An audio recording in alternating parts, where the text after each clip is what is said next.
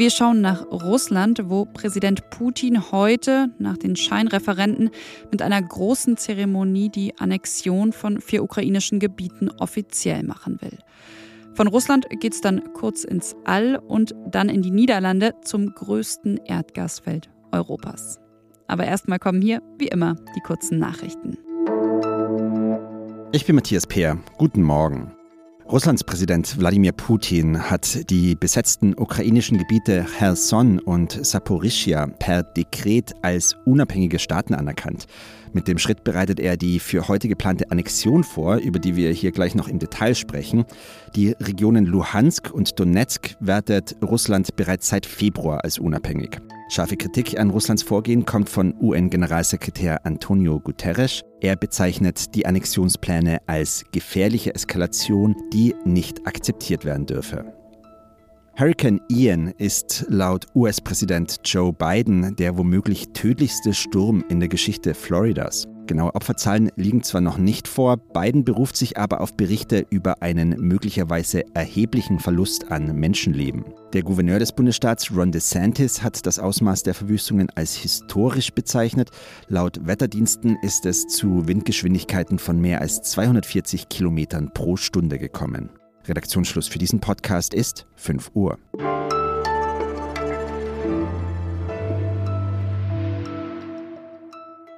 Анексія це такий крок, який ставить його одного проти усього людства. Mit einer Annexion würde sich Putin allein gegen den Rest der gesamten Menschheit stellen. Das hat der ukrainische Präsident Zelensky Anfang der Woche gesagt, und zwar in einer Rede vor dem UN-Sicherheitsrat in einer Videobotschaft. Jetzt, ein paar Tage später, ist das kein Würde mehr, denn der russische Präsident Putin will schon heute Mittag, also am Freitag, die Annexion der vier besetzten Gebiete im Osten und Süden offiziell machen. Es soll eine große Zeremonie geben, Feierlichkeiten mitten in Moskau. Währenddessen berichten aber Augenzeugen immer noch, dass die Menschen in diesen Gebieten teils sogar unter Androhung von Gewalt, auch dadurch, dass sie zum Beispiel mit Geld oder Lebensmitteln gelockt wurden, zur Abstimmung gezwungen wurden. Ja, und auch international wird das Ergebnis, rund 99 Prozent Zustimmung gab es zum Beispiel in Donetsk angeblich, auch international wird dieses Ergebnis ja, dieser völkerrechtswidrigen Scheinreferenten nicht anerkannt. Trotzdem will Putin die Eingliederung heute verkünden und darüber möchte ich sprechen und zwar mit Michael Thumann. Hallo Michael. Hallo Konstanze. Eigentlich wollte das russische Parlament diese, ich nenne es jetzt einfach mal Einverleibung, ja erst nächste Woche beschließen. Warum will Putin jetzt schon heute die Abkommen dazu unterschreiben? Ja, das hat mit dem ganzen Eskalationsdruck zu tun, den er jetzt seit 14 Tagen entfaltet. Beschleunigung, Eile und Angst und Spannung will er aufrechterhalten.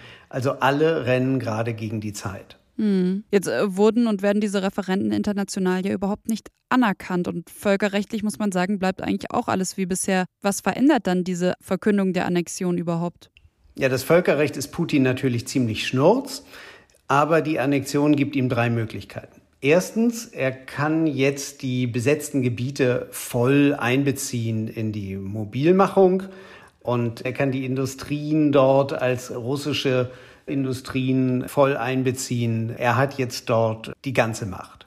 Zweitens, er kann Ukrainer gegen Ukrainer kämpfen lassen. Das heißt also, er kann auch alle ukrainischen Männer in diesen besetzten Gebieten einziehen und kann es auch als Repressionsmittel gegen Protestierende oder Leute, die nicht einverstanden sind, nutzen und die auch noch an die Front schicken. Und drittens, er kann natürlich, weil er ja gesagt hat, vor zehn Tagen, ein Angriff auf die russische Föderation, egal in welcher Art, kann auch mit Atomwaffen beantwortet werden. Er will die Ukraine und den Westen nun abschrecken, indem er sagt, wenn ihr in diese neu annektierten Gebiete reingeht, dann ist das ein Angriff auf Russland.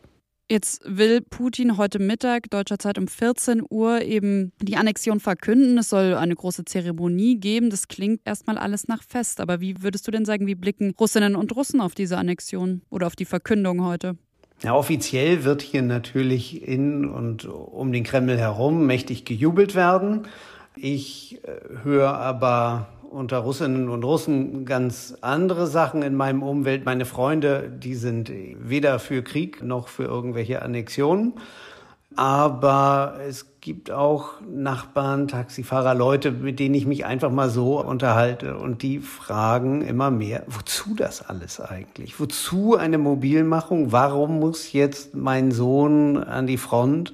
Äh, wozu brauchen wir den Donbass? Und äh, diese Fragen werden immer mehr gestellt nachdem jetzt alle begriffen haben, es ist ein Krieg und keine Operation. Aber wenn man fragt, Gehen die dafür dann auch auf die Straße? Werden sie protestieren? Das glaube ich nicht, weil dazu ist die Angst viel zu groß, beim Protest abgeschleppt und anschließend an die Front geschickt zu werden. Vielen, vielen Dank für deine Schilderung nach Moskau, Michael. Sehr gern, Konstanze. Danke dir.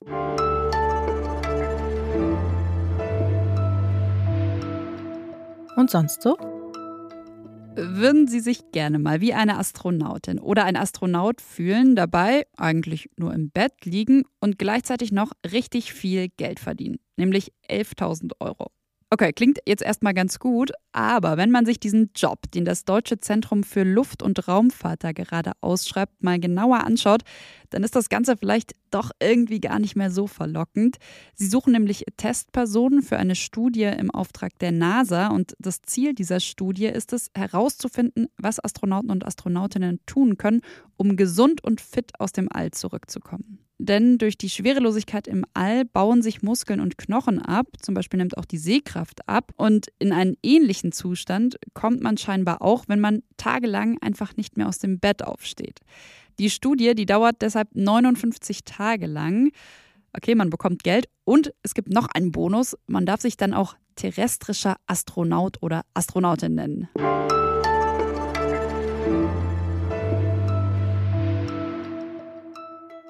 Durch die Niederlande. In jedem Fall aber durch eine Kleinstadt ganz im Norden der Niederlande, Loppersum, geht ein Riss durch die Bevölkerung. Und nicht nur durch die Bevölkerung, sondern tatsächlich ganz plastisch auch durch so manche Hauswand. Denn in der Gegend gibt es immer wieder Erdbeben und der Grund dafür ist ein riesiges Erdgasfeld. Ja, übrigens sind die Niederlande nach Russland und Norwegen auch seit Jahren Deutschlands wichtiger Erdgaslieferant. Und immer noch steckt in diesem Erdgasfeld etwa so viel Erdgas, wie die EU in einem ganzen Jahr verbrauchen würde. Trotzdem sollte die Förderung eigentlich nächstes Jahr auslaufen, eben wegen der Erdbeben. Jetzt hat aber die niederländische Regierung entschieden, erstmal bleiben die Bohrlöcher doch offen. Denn, Sie können es sich denken, man müsse eben auf eine eventuelle Gasknappheit reagieren können. Fabian Franke ist Autor für Zeit Online und er ist in den Norden der Niederlande, er ist in die Kleinstadt Loppers umgereist. Hi Fabian. Hallo. Nimm uns doch mal mit zu diesem größten Gasfeld Europas, das die Erde ja immer wieder beben lässt.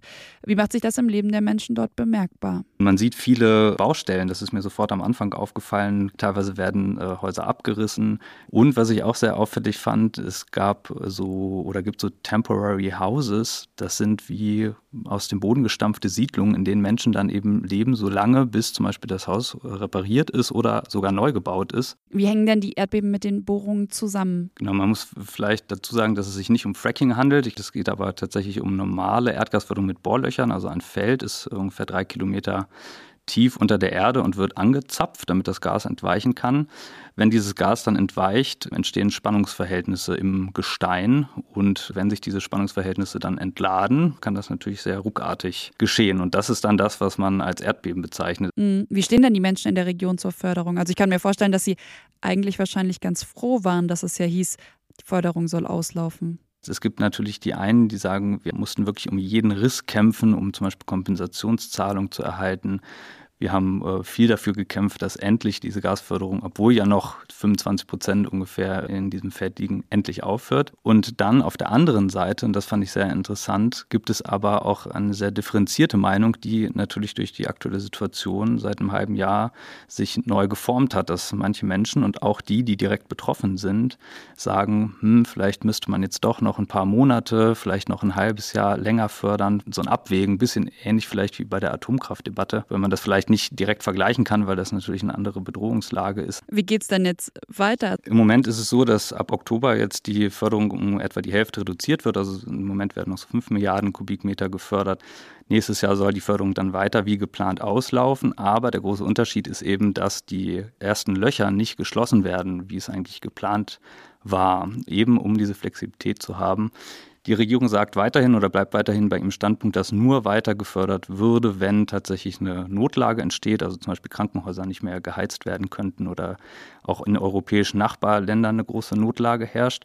Die Regierung ist im Wartemodus und muss dann sehen tatsächlich, wie sich so die Situation im Winter entwickelt. Das heißt, auch in den Niederlanden schwebt dieses Wort Reservebetrieb auch durch die Luft. Absolut. Und nicht nur in der Region Groningen. Also das ist tatsächlich eine Debatte, die gerade in den ganzen Niederlanden stattfindet. Und die ganze Reportage von Fabian Franke, die können Sie auch lesen ab heute auf Zeit Online. Vielen, vielen Dank an dich, Fabian. Gerne. Und das war's von Was jetzt am Freitagmorgen und von mir, Konstanze Keins. Heute Nachmittag, da begrüßt Sie hier dann noch mein Kollege Janis Karmesin zum Update von Was jetzt. Ich aber wünsche Ihnen schon mal ein schönes Wochenende und habe natürlich auch den Hinweis auf unsere E-Mail-Adresse nicht vergessen, wasjetzt.zeit.de für all Ihre Anmerkungen, Kritik und Fragen zum Podcast. Tschüss, machen Sie es gut.